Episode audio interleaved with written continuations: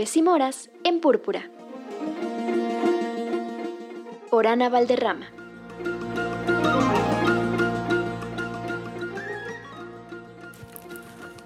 Aló, aló, amigas y amigos de Púrpura.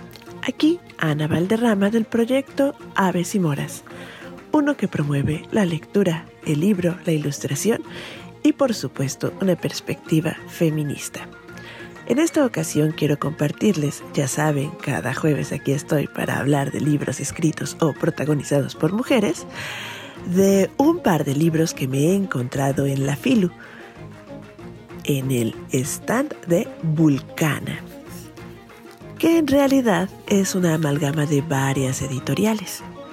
Y en mis manos tengo algo que se llama Cartas a mis hermanas más jóvenes.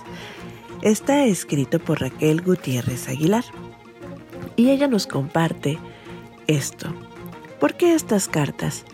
Porque me empeño en contribuir a la profundización e intensificación del tiempo de rebelión feminista que se ha abierto en nuestro continente a golpe de lucha, de ocupación de la calle, de análisis y comprensión de nuestros dolores más íntimos de deliberación política, de creación de todo tipo de vínculos y enlaces para sostener la vida, de politización multifacética de terrenos oscuros de la vida cotidiana, de debates eruditos e inteligentes y claro que sí, de gozo y sorpresa compartida.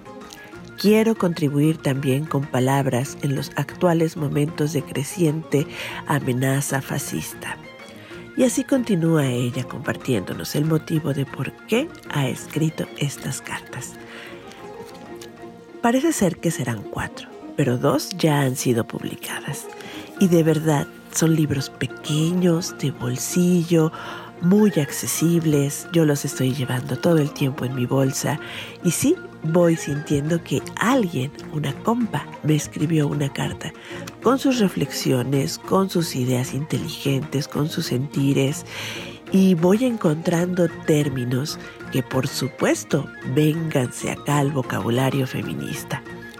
Entonces, sin más, esta es la recomendación.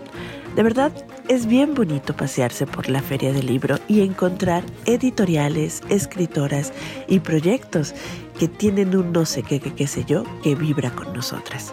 Sin más, yo aplaudo muchísimo varias de las actividades que están sucediendo en la FILU, ya sea encuentro de editoras o las mesas de feminismo y presentaciones infantiles increíbles. Entonces, bueno, de verdad los pocos días que le queda la feria hay que sacarle jugo.